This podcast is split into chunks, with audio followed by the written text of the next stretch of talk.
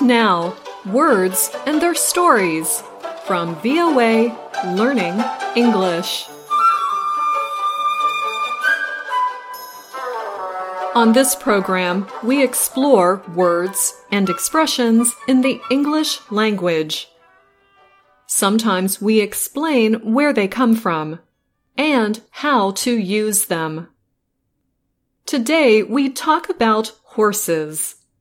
They are strong, fast, and beautiful animals. Many years ago, in many places around the world, people used horses to get around.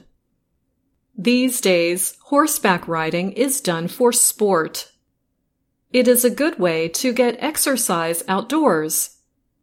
However, it is not the easiest sport to enjoy. First of all, horseback riding can cost a lot. You need a horse, the right equipment, a place for it to live, called a stable, and a lot of land to ride it on. Those things can cost a lot of money. So many people just rent time on a horse. But that can cost a lot too.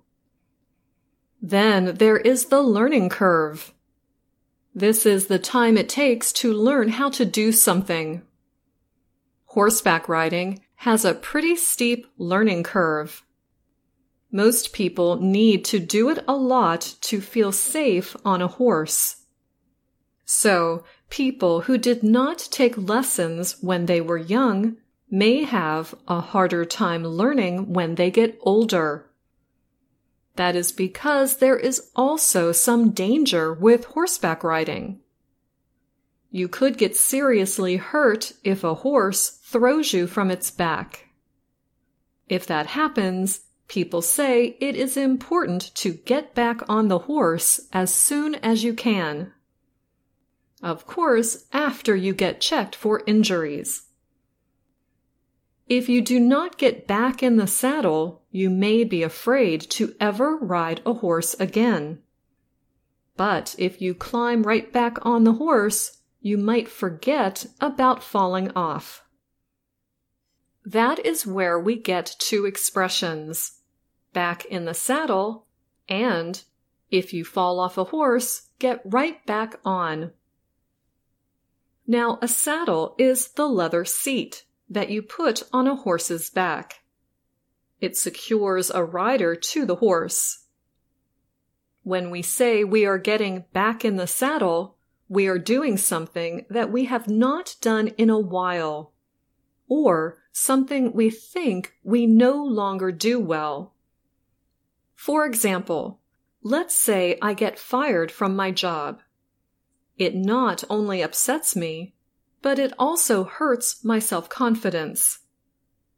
So my friends could say to me, Anna, it's time you get back in the saddle. Go find another job. If you fall off a horse, you get right back on, is the same advice.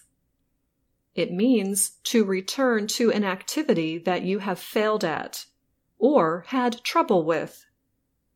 But not just any activity.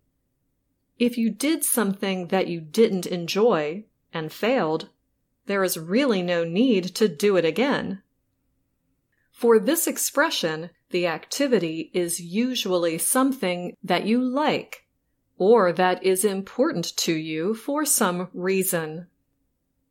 For example, a friend of mine is a piano player. Once he wrote a piece of music and played it for a room full of people but they did not really like it. So he got upset and wanted to quit playing. I told him, You have to get right back on that horse. Go back home right now and write another song. And he did. He is still trying, but he is not afraid of playing in front of people. So if you need to tell someone to get over their fears, and try something again, you can use one of these expressions. If you make mistakes speaking English to a room full of people, just forget about it. My advice is get back in the saddle as soon as possible. And that's all the time we have for this Words and Their Stories. Until next time, I'm Anna Matteo.